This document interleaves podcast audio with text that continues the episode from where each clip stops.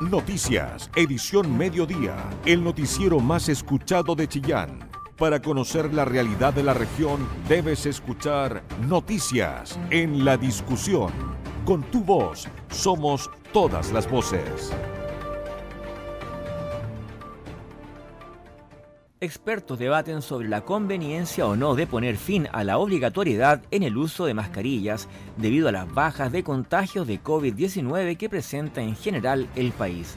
Hay coincidencia en dejar de utilizarla en espacios públicos, pero persisten las dudas sobre su uso en el sistema escolar. Un superávit de nieve de un 95% y un déficit de precipitaciones en torno al 32% dejó el invierno en Ñuble. El balance de la temporada fue dado a conocer por el director nacional de riego, quien reveló además que el tranque Coihueco se encuentra a su máxima capacidad. El juzgado de policía local de Chillán ordenó el retiro del vehículo a aquellos conductores que sean sorprendidos sin licencia o con los permisos de circulación vencidos. En Chillán, uno de cada cuatro automovilistas sale a manejar sin estos documentos obligatorios disminuye el ritmo de la creación de empleos en la región durante los últimos meses, según revela un análisis realizado por el Observatorio Laboral de Ñuble.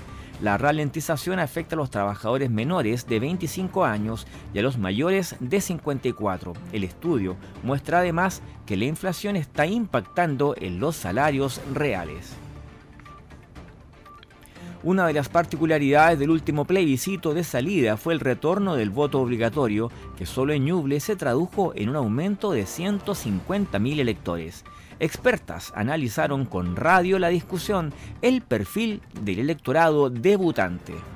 Y hoy se celebra el Día del Trabajador Radial y las autoridades de la región se sumaron a los parabienes a todos quienes abrazan esta pasión tras los micrófonos. Con tu voz somos todas las voces. Noticias en la discusión.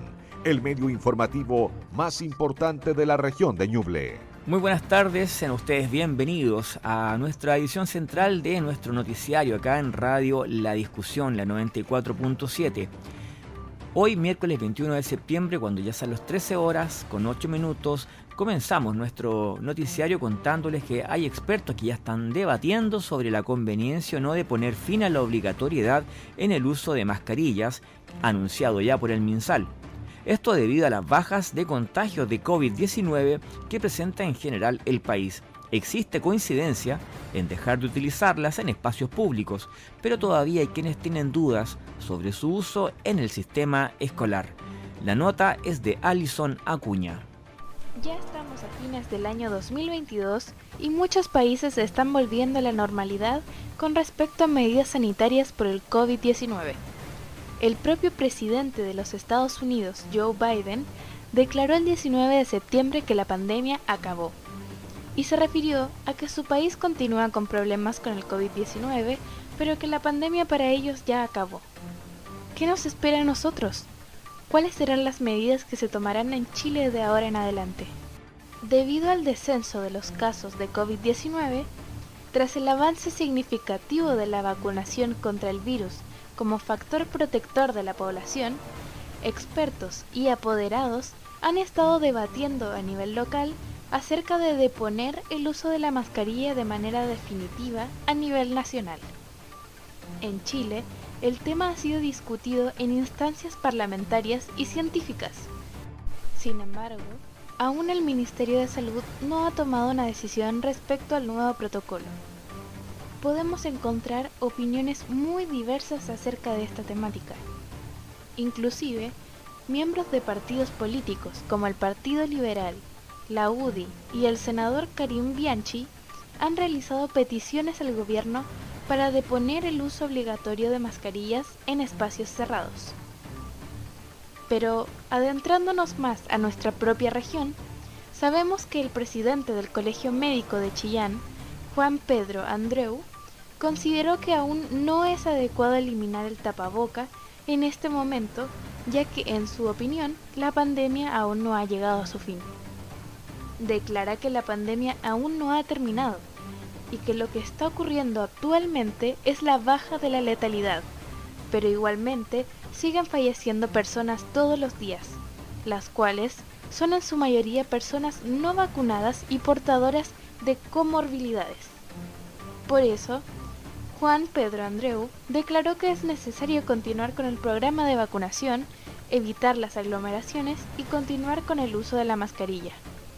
Para la infectóloga pediátrica y académica de la Universidad de San Sebastián, doctora Loreto Tuel, es razonable replantearse el uso del tapabocas dependiendo del tipo de lugar debido al nivel de protección alcanzado por la población frente a la enfermedad.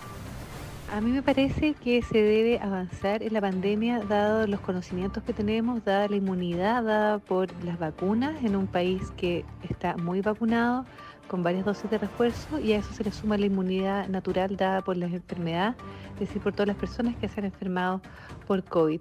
Por lo tanto, sumado a la inmunidad dada por vacunas, más la inmunidad dada por la evolución natural, me parece sensato eh, plantearse el sacar las mascarillas de lugares abiertos, de lugares en que se ha demostrado que su utilización no hace diferencia en evitar enfermedades. Sí me parece que el uso de mascarillas se debe mantener para obviamente eh, hospitales, clínicas, lugares cerrados como el transporte público o lugares mal ventilados con eh, altos aforos. Para el resto de las actividades me parece que debemos ir avanzando eliminando las mascarillas la profesional aclaró lo siguiente.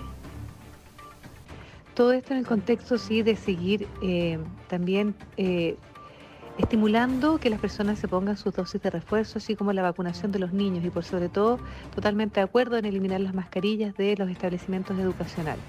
Y con respecto a medidas escolares, la presidenta de la Unión Comunal de Padres, Madres y Apoderados de las Escuelas Municipales de Chillán, Verónica Llanos, apuntó que la eliminación debe ser un proceso gradual y progresivo dependiendo de las condiciones propias de cada establecimiento educacional. Realmente un tema preocupante que más de una vez se ha conversado. Eh, sabemos que hoy día hay muchas personas que están vacunadas, pero el temor que se tiene todavía es el alto contagio que hay. Eh, bueno, de ser así, debería ser en forma gradual viendo cada situación, no así en forma masiva o en macro, porque hoy día tenemos salas de clase que a lo mejor no cuentan con, con toda la distancia o los metros adecuados, los alumnos están muy cerca unos de otros. Eh, y en este minuto con sus mascarillas y salen a la hora del almuerzo también. Y se ha visto también un alto porcentaje de contagio en los establecimientos también municipales. Eh, de hecho, hace muy poco cerraron uno. Entonces, en cuarentena. Entonces, realmente yo creo que se debiera, según lo que conversamos hace un tiempo atrás, se debiera ver la realidad de cada establecimiento, de cada sala de clase, eh, del control de vacunas, hay que ser realistas, no todos los estudiantes están vacunados. Además, Verónica ya nos comentó que a su juicio, eliminar el tapaboca de los recintos en este momento podría ser contraproducente debido a las cifras actuales de COVID-19 y a la presencia de otros virus respiratorios que afectan a los niños en esta época del año. Este debate se extenderá por un largo tiempo hasta llegar a una medida factible para el escenario de hoy en día en nuestro país todos los puntos de vista, con todas las voces, en el medio más confiable de la región de Ñuble, la discusión. El juzgado de policía local de Chillán ordenó el retiro del vehículo a aquellos conductores que sean sorprendidos circulando sin licencia o con permiso de circulación vencido. Se estima que en Chillán uno de cada cuatro automovilistas maneja sin estos documentos obligatorios. Más detalles, Marlene Guerrero.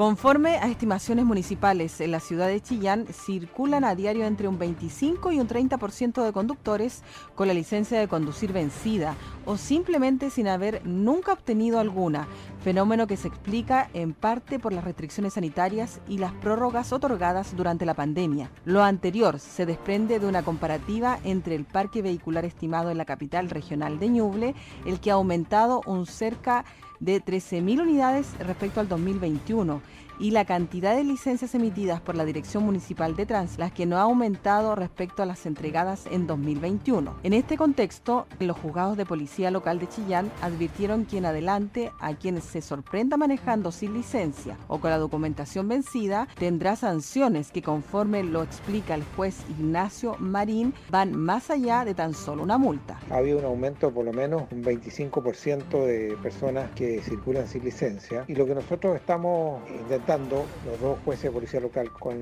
la municipalidad, es que los vehículos que sean sorprendidos, conducidos por una persona sin licencia, que sean retenidos y enviados a, un lugar donde puedan ser eh, guardados por parte de la municipalidad mientras el conductor paga la multa, porque ocurre es que mucha gente que no tiene licencia de conducir simplemente no paga la multa y el vehículo se, se lo entregan a un tercero, dado que no hay un lugar hoy día propicio para guardar estos vehículos retenidos. El problema de la cantidad de conductores sin licencia también fue abordado en el Consejo Municipal, en atención a la gran cantidad de recursos que se deja de percibir por el no pago de estos permisos.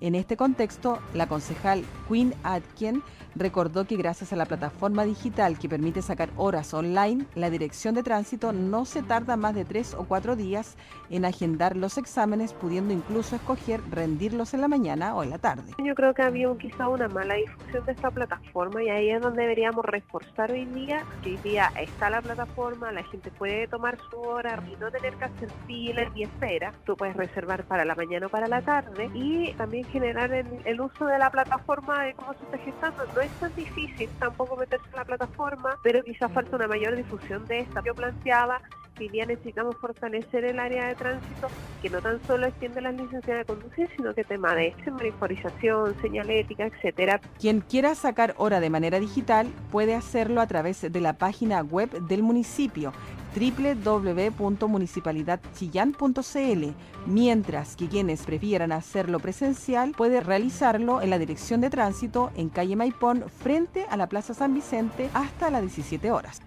Porque tu opinión nos importa. Escuchas Noticias en la Discusión. 13 horas 18 minutos un superávit de nieve de un 95% y un déficit de precipitaciones en torno al 32% dejó este invierno en Ñuble. El balance de la temporada fue dado a conocer por el director nacional de riego, quien reveló además que el tranque Coihueco se encuentra a su máxima capacidad. Jorge Hernán Quijada con esta información. El director nacional de riego de la DGA estuvo hoy presente en Ñuble y señaló que si bien es cierto, hoy hay un 32% de déficit de lluvia, un 95% de superávit en materia de nieve y un 100% en cuanto a lo que es el tranque Coihueco en su capacidad máxima con 29 millones de metros cúbicos, la verdad es que la situación todavía es preocupante en algunos sectores de nuestra región. Escuchemos a Rodrigo Sangüesa, director nacional de riego. En general podemos decir que durante el año 2022 eh, los datos de precipitaciones, de caudal y, el más importante que en definitiva el que te marca el pronóstico de deshielo entregado por el ministro eh, es el dato de nieve. Ah, comparado con el año 2021 la verdad de las cosas que es un año bastante más positivo eh, donde hay algunos superávit en cada una de las mediciones que te acabo de indicar. Eh, no obstante eso, si uno compara los datos respecto a los em, históricos, todavía estamos ahí con bastante déficit, ¿ah? en el caso de, precipitaciones del orden del 32%. ¿Qué significa eso? Que a pesar de que ha sido un año de mayor bonanza, lo que uno debiese hacer, y, los usuarios en particular en las cuencas, es de una mejor forma administrar el recurso agua. Y esto va, de la mano justamente con eh, tener claro cuáles son las mediciones en el territorio, dónde está la, información que entrega, por ejemplo, la DGA en sus estaciones. Eh, y cómo ésta se va distribuyendo para el mejor uso en todo el desarrollo de las cuencas. Como decía, la región de Ñuble, comparativamente con el año 2021, eh, está en un año de, mayor disponibilidad del recurso agua. ¿ah? si usted ingresa, por ejemplo, hoy día a la página de la DGA, el año 2021 había del orden de 550 milímetros y el año 2022 estamos un poquito más arriba de aquello. ¿ah? Eh, y en el caso de la nieve, la verdad las cosas es que es, es un superávit importante. Este año ha sido súper beneficioso en temas de la cantidad de nieve que hay en cordillera, que en definitiva es la temporada de riego de diciembre en adelante, cuando comienzan los de hielo, se traduce en caudales disponibles para el uso de esto en las cuencas. Sí, igual ahí hay un... Eh, eh, estamos al 100% respecto del volumen disponible y eso también te da cierta certidumbre respecto del uso eh, para el cual está destinada esa agua. Una instancia que si bien es cierto es positiva porque de esta manera, por lo menos este año, ha sido un poco más tranquilo, pero que no quita sin lugar a dudas la preocupación de lo que han sido casi 13 años de sequía en nuestro país y región.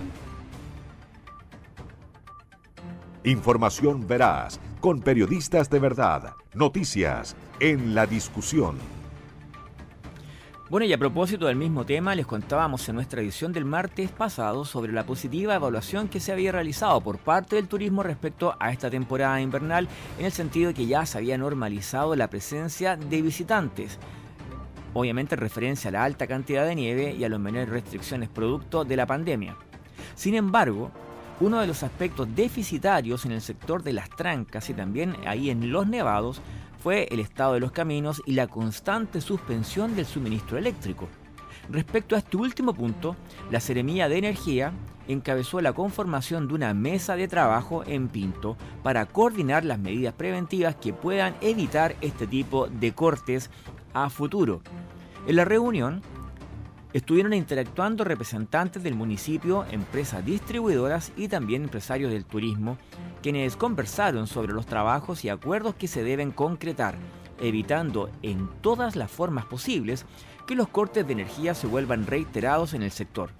El Ceremi de Energía, Ricardo León, analizó el alcance de los acuerdos tomados en esta mesa de trabajo. Escuchemos lo que dijo Una el muy positiva en la que nos juntamos para poder abordar fundamentalmente los problemas que surgen en la zona de recinto, las trancas, las termas, donde producto de la caída de árboles sobre los postes, los choques, muchas veces también se generan muchos cortes e interrupciones. Queremos trabajar para poder prevenir esos problemas y eventualmente dar mayor continuidad de suministro en esa zona.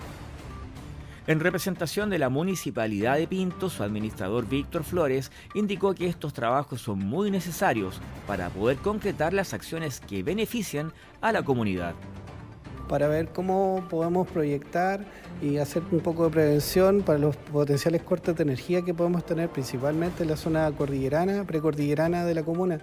Entonces, para eso se toman unas distintas acciones que vamos a intentar realizar en, en adelante, que es por ejemplo, eh, generar eh, comunicación con los vecinos para ver el tema de, la poda o tala de árboles que nos pudiesen generar potenciales eh, peligros acá para las temporadas que sabemos que son peligrosas, ¿cierto? Como el invierno o también en el verano donde hay potenciales focos de incendio y también otros tipos de acciones para ver cómo podemos llevar energía a, a los sectores que potencialmente pudiesen quedar afectados el día de mañana cuando hay una emergencia eléctrica. José Saavedra, presidente de la Cámara de Turismo del Valle Las Trancas, puso en relieve la posibilidad de que se haya considerado la opinión de los dueños de las cabañas para que así entre todos puedan consensuar las medidas que requiere el sector. Sector que, por cierto, representa el destino turístico más visitado de Ñuble. José Saavedra es muy importante para nosotros porque hay temas que involucran a la energía y que nosotros, este, bueno, en, temporadas altas, sobre todo en invierno, hay mucha problemática este, con, el tiempo, los accidentes y demás. Así que me parece muy bien, muy, muy acertado que con tiempo vayamos trabajando en resolver esto y para que haya la menor cantidad de cortes de energía posibles. Así que el trabajo que se está haciendo en conjunto con la Secretaría, con la empresa Copelec, eh, me parece importante y nosotros tenemos que bueno, prestar ayuda entre todos y colaborar junto con el municipio que ha estado presente también en resolver las problemáticas que hay. Eh, las cuestiones que hay, que hay que respetar también la decisión de los vecinos, entonces llegar a acuerdos y ver cómo podemos entre todos eh, mejorar el servicio y que, bueno, que nos afecte a todos lo menos posible. Recordemos que la conformación de esta mesa de trabajo se da luego de una exitosa temporada invernal marcada por la mayor cantidad de agua caída respecto al 2021. Este año se registraron 617 milímetros de precipitaciones, 95 más que al mismo periodo del año pasado. Periodismo regional, con noticias de verdad, noticias en la discusión. 13 horas con 33 minutos. La temperatura en este momento, cuando ya estamos eh, cerca de las 2 de la tarde, casi, es de 14 grados y hay una pequeña lluvia débil. No va a subir la temperatura en el resto del día, va a comenzar a bajar a partir de las 6 de la tarde. No va a haber más lluvias débiles, el resto del día va a estar absolutamente con intervalos nubosos. Nos vamos a la política porque una de las particularidades del último plebiscito de salida fue el retorno del voto obligatorio que solo en Ñuble se tradujo en un aumento de 150.000 electores. ¿Quiénes son los 4,6 millones de nuevos votantes que sinceró este sufragio obligatorio? Expertas analizaron junto a la periodista Isabel Charlín el perfil del electorado debutante. Más de 13 millones de personas emitieron su sufragio en Chile y el extranjero en el último plebiscito constitucional. Esto significó que ingresaran 4.600.000 personas nuevas respecto de la segunda vuelta presidencial de diciembre, cuando sufragaron poco más de 8.300.000 es decir, un gran número de sufragantes que de mantenerse el voto obligatorio, que es lo más probable que ocurra, deberá participar en todos los siguientes comicios, incluidas las elecciones municipales y presidenciales. ¿Quiénes son estos electores? ¿Son apolíticos o antisistema? ¿Por qué no votaban? Estas y otras interrogantes respondió la politóloga y académica de la Universidad de Concepción, Jean Simon. Considerando que él o la nueva votante no había votado en elecciones anteriores, podemos decir que son apolíticos.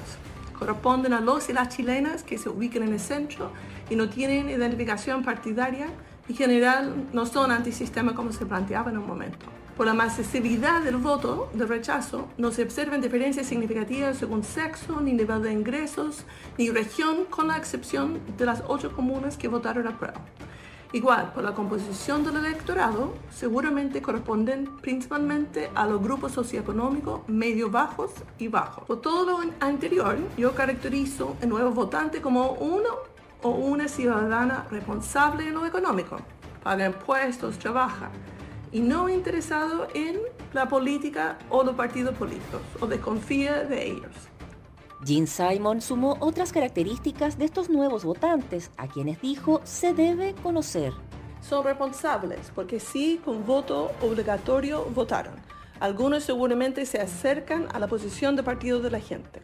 Sus intereses son trabajar tranquilo y respetar las reglas que han estructurado sus decisiones valora la autosuficiencia. Seguramente son solidarios o solidarias con sus cercanos, pero no con todo el mundo. En este sentido, seguramente estarán a favor de ciertos cambios o modificaciones en la Constitución.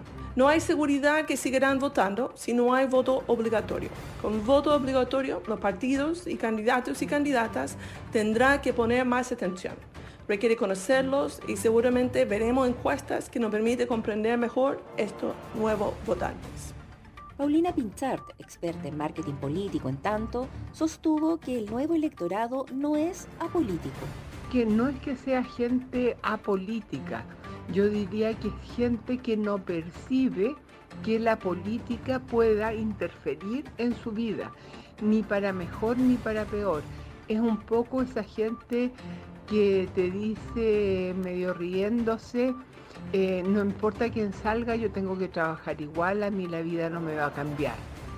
Ahora, dentro de esa gente hay que reconocer que hay un grupo que tiene características un poco distintas, que es la gente de los lugares más rurales.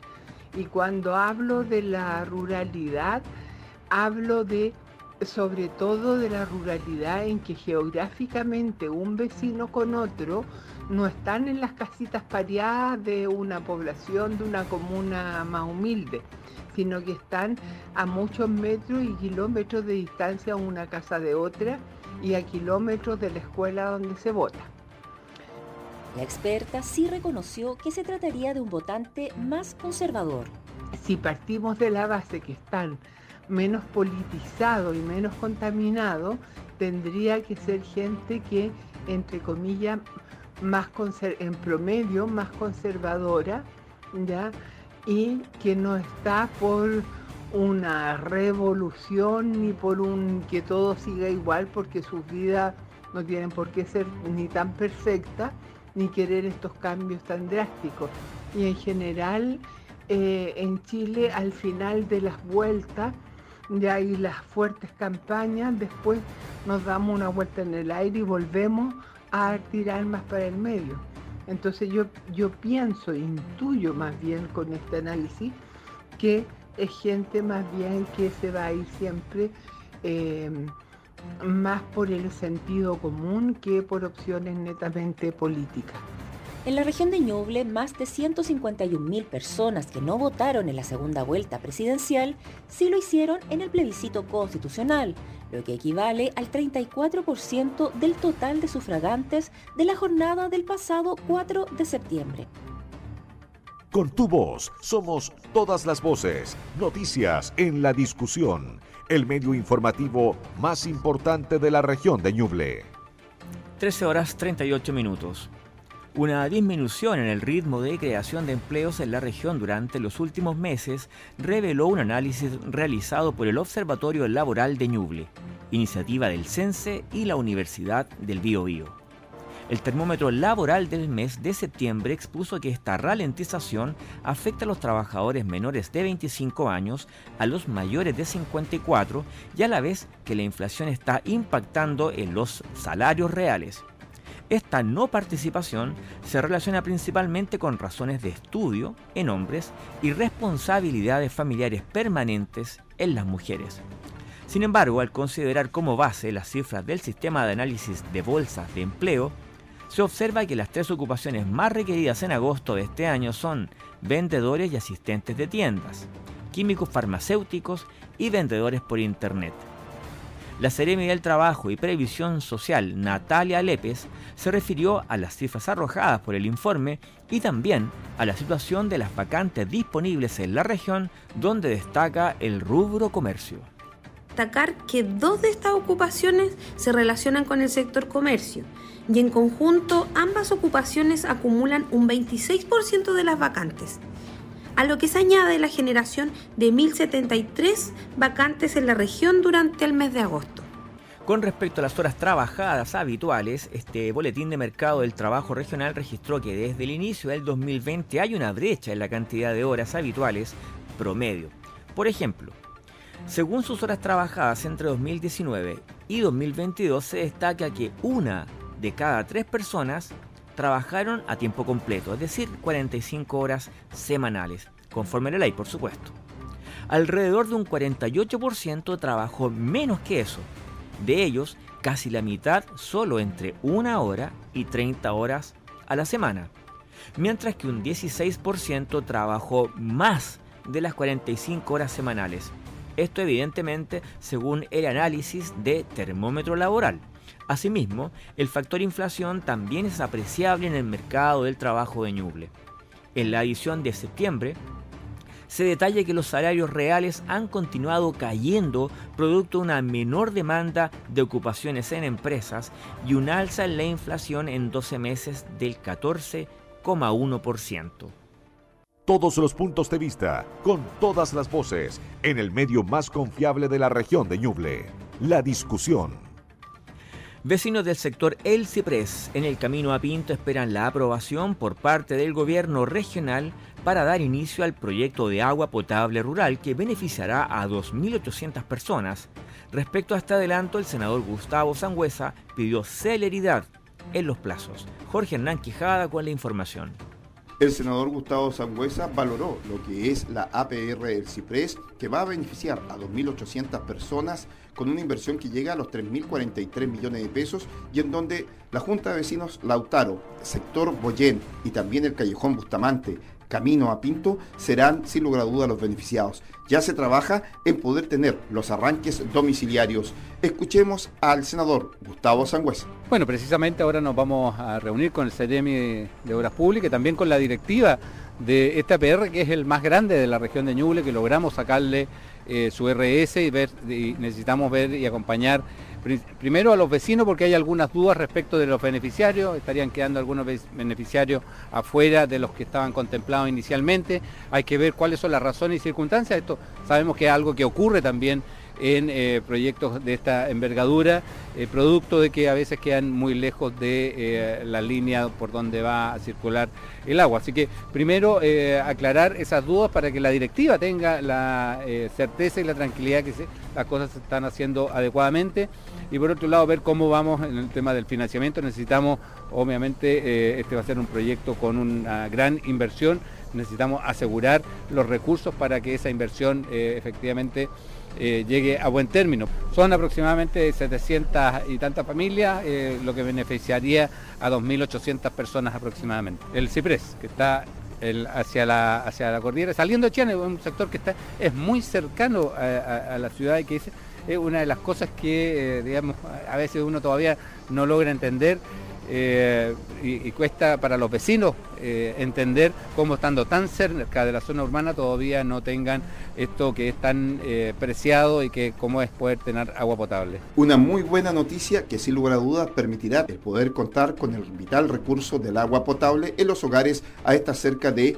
700 familias que viven en la Junta de Vecinos Lautaro, sector Boyén y Callejón Bustamante en el camino a Pinto porque tu opinión nos importa. Escuchas Noticias en la Discusión.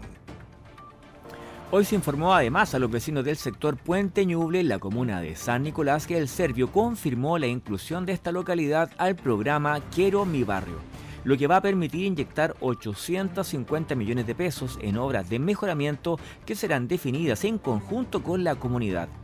Son 450 familias las que serán beneficiadas directamente con esta iniciativa, con apoyo en el área social y mejoramientos en infraestructura. El Ceremi de Vivienda de Ñuble, Antonio Marchant, adelantó que el equipo del Quiero Mi Barrio tendrá su oficina en ese mismo sector. El programa de recuperación de barrios inició en el año 2006 a lo largo del país y hasta entonces no se había beneficiado a la comuna de San Nicolás con este plan. Hoy, luego de un trabajo conjunto entre el MIMBO Ñuble y la Municipalidad de San Nicolás, los vecinos del sector habían visto instalarse la nueva oficina barrial donde los cinco mujeres profesionales a cargo de ciertos arquitectos, una trabajadora social y una periodista ya están elaborando como primera etapa el diagnóstico del barrio. El programa se extenderá por cuatro años y medio y se espera que en los próximos días comience el trabajo en terreno del equipo barrial. Información veraz, con periodistas de verdad, noticias en la discusión. Hoy se celebra el Día del Trabajador Radial y las autoridades de la región se sumaron a los parabienes a todos quienes abrazan esta pasión tras los micrófonos. Jorge Hernán Quijada con los detalles de esta celebración. Desde el 21 de septiembre se conmemora el Día del Trabajador Radial, fecha original que se instituyó por allá por el año 1942 por el presidente Juan Antonio Ríos, quien eligió esta fecha para poder celebrar el Día de la Radio fecha que en el año 1991 fue retomada por el presidente Patricio Belwin en la conmemoración que actualmente tenemos. En un primer momento, esta fecha significaba un descanso para los trabajadores radiales, por lo que todas las estaciones se unían para que una sola de ellas quedara con transmisión ese día, mientras los demás podían disfrutar de un bonito compartir. Es por lo mismo que esta importante fecha se le dedica un especial saludo a todo el equipo que hace el día a día en lo que es, por supuesto, la radio en nuestro país. Radio La Discusión estará conmemorando dentro del próximo mes lo que va a ser un nuevo año de vida. Un saludo para todos los trabajadores y el equipo de profesionales de Radio La Discusión. Por ello es que hoy las principales autoridades enviaron un importante saludo a la radio, que ha estado siempre entregando la información oportuna y veraz detrás de cada hecho que ocurre en nuestra naciente región. Escuchemos al delegado presidencial Claudio Ferrada. Saludar a todos los trabajadores y las trabajadoras radiales en su día. Eh, un saludo muy afectuoso para aquellos que hacen posible la comunicación a todos los rincones de la región, aquellos donde la televisión efectivamente no llega, aquellos donde eh, todavía la, telefonía es muy difícil acceso. Es por eso que la importancia de la radio y efectivamente de aquellos que hacen posible el trabajo radial es tan fundamental. Así que mi agradecimiento el reconocimiento para cada uno de los trabajadores y trabajadoras radiales de este país, pero especialmente aquellos trabajadores y trabajadoras de la región de Ñuble, una región nueva, una región rural donde todavía se vive donde todavía se palpita la radio en cada uno de los rincones de esta región. Así que un saludo muy especial en su día. El gobernador de la región de Ñuble, Óscar Crisóstomo. Quisimos partir esta jornada reconociendo a los trabajadores radiales por la función, el trabajo, el empeño, la tenacidad que colocan para mantenernos informados, comunicados y también eh, entretenidos en muchas de sus radios.